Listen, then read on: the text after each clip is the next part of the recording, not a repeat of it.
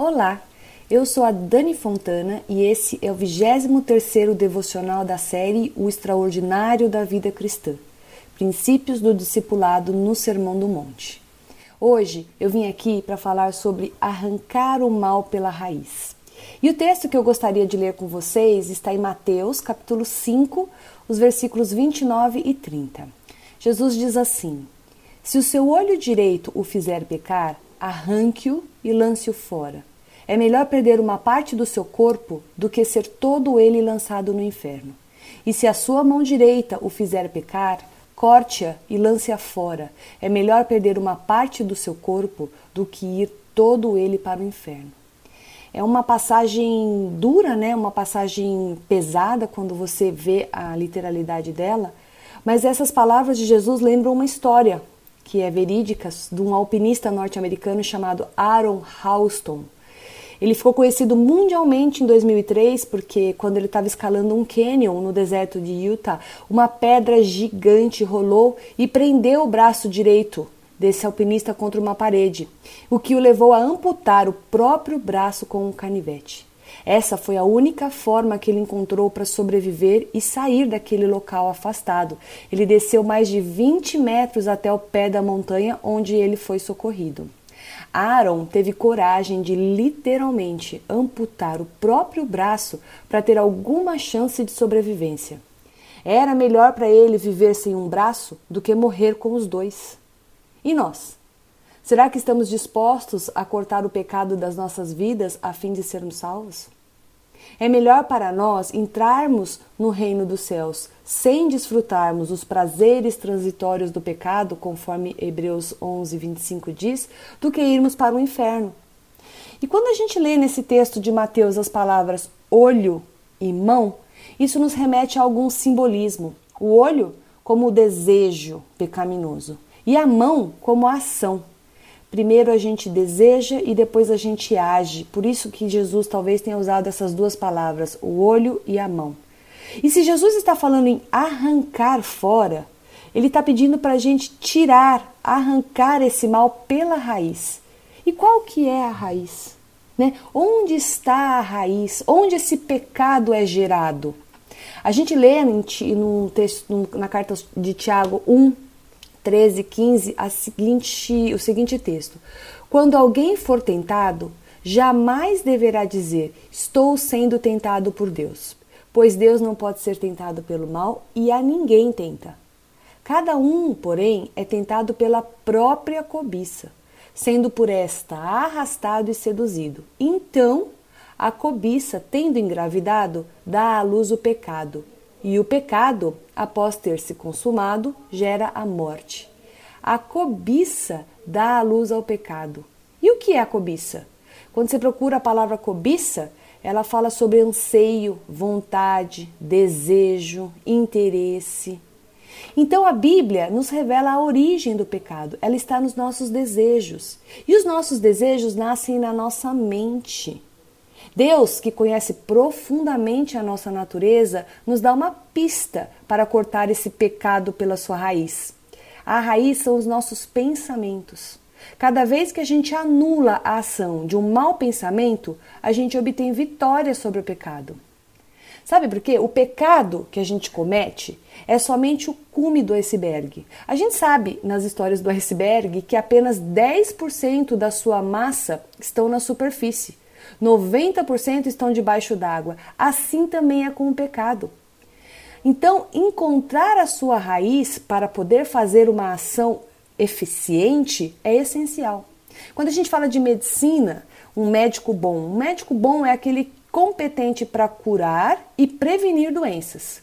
Só que quando a gente fala de cura e prevenção, isso passa por diagnóstico e prognóstico correto. Afinal, como é que a gente vai aplicar um tratamento certo se o, o diagnóstico da doença ou do problema está errado? Então, descobrir a raiz do mal, fazer um diagnóstico correto em tempo hábil para o tratamento é indispensável para a cura. E isso vale também para os males ou doenças espirituais. Isso significa que muitas pessoas não têm combatido o problema em si. Ao contrário, elas estão apenas combatendo sintomas do problema. Ou seja, não estou indo na raiz. Identificar as falhas e as fraquezas é um bom começo, mas não basta para conhecermos os nossos reconhecermos os nossos pecados se não fizermos nada para consertá-los depois que a gente fizer uma boa confissão. Na passagem da mulher adúltera, que está em João 8, Jesus nos apresenta de forma clara e bastante misericordiosa esse ensinamento. Jesus perdoa a mulher adúltera, não condena, mas ordena que ela não volte a pecar. Perceber os seus pecados, se arrepender, pedir perdão, mas voltar a cometer, não, não caracteriza uma busca por santificação, por santidade. É preciso se afastar radicalmente daquilo que nos leva a pecar.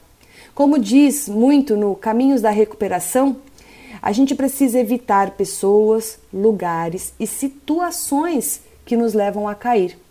E para alcançarmos a vitória, a gente precisa realmente querer isso. Porque cortar dói. E sabe por que dói? Porque a raiz está fincada no mais profundo do nosso ser. Então, para cortar o mal pela raiz, a gente precisa lidar com a origem desse conflito. Mas normalmente não é isso que a gente faz. Os conflitos vão e eles voltam. E muitas vezes eles voltam piores. É recorrente esse tipo de pecado que a gente comete, é recorrente e às vezes ele vai só piorando. Muitas vezes a gente conhece a raiz do nosso pecado, mas a gente não está disposto a empregar qualquer esforço para cortá-la. A origem do pecado está nesses desejos que nascem na nossa mente. Só que se a gente deixar esses pecados vão formar raízes profundas e voltar atrás, vencê-los, vai se tornando mais difícil. Então eles começam pequenos. Os grandes males aparecem sempre depois de pequenos e muitos males, né? Se você come alguma coisa, por exemplo, que te faz mal, logo em seguida você deixa de comer isso que te fez mal. Na nossa vida não pode ser diferente. Se a gente sabe que algo está nos fazendo mal, a gente tem que descartar. Cortar o mal pela raiz é arrancar esses pensamentos, essas atitudes e esses sentimentos. E para terminar, eu vou deixar aqui três dicas de atitudes que a pessoa que quer realmente lutar contra o pecado deve ter. Primeiro, indignação com o pecado. Sem indignação, não há possibilidade de transformação. Somente quando a gente fica indignado com o estado atual das coisas é que a gente se dispõe a qualquer movimento para mudança. A gente lê em Romanos 12, 9: odeiem o mal e apeguem-se ao que é bom. Deus se indignou com o pecado e enviou Jesus para nos libertar. Deus ofereceu seu Filho em sacrifício para nos livrar do mal. E é nosso dever também ficarmos indignados com o mal. Segundo, Determinação. Ficar indignado é o primeiro passo, mas é preciso declarar guerra contra o pecado. Efésios 6,12 diz: Não temos que lutar contra a carne e o sangue, mas sim contra o mal. Saia dessa inércia, dê o primeiro passo, declare guerra, tenha uma determinação no seu coração para vencer o mal. E por último, ações práticas. Ficar indignado e declarar guerra contra o pecado é importante. Mas somente quando a gente parte para a luta é que as coisas de fato vão se resolver. O autor de Hebreus, no capítulo 12, no versículo 4, diz assim: Na luta contra o pecado, vocês ainda não resistiram até o ponto de derramar o próprio sangue. Jesus não ficou só no discurso. Na luta contra o nosso pecado, Jesus foi até a cruz. Jesus foi até as últimas consequências para nos libertar do mal nós também devemos ir até as últimas consequências nessa guerra contra o mal, contra o pecado. Mas não se esqueça, Deus é conosco. Não existe luta, por maior que seja, que o cristão não possa vencer. O Senhor conhece as nossas lutas e Ele é poderoso para ajudar cada um de nós a resolver os conflitos e nos conceder direção certa. Só vai. Meu conselho, só vai. Que Deus abençoe muito vocês. Vamos orar? Paizinho, obrigada. Obrigada porque o Senhor nos deixou o exemplo de que contra o pecado nós temos que lutar a todo custo.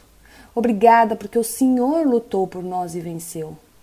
E por causa da sua vitória, nós também podemos ser vencedores. Venha conosco, Pai, nos ajude nessa luta que estamos nos propondo a travar. Dá-nos ousadia, perseverança, fé e esperança. Em nome de Jesus. Amém.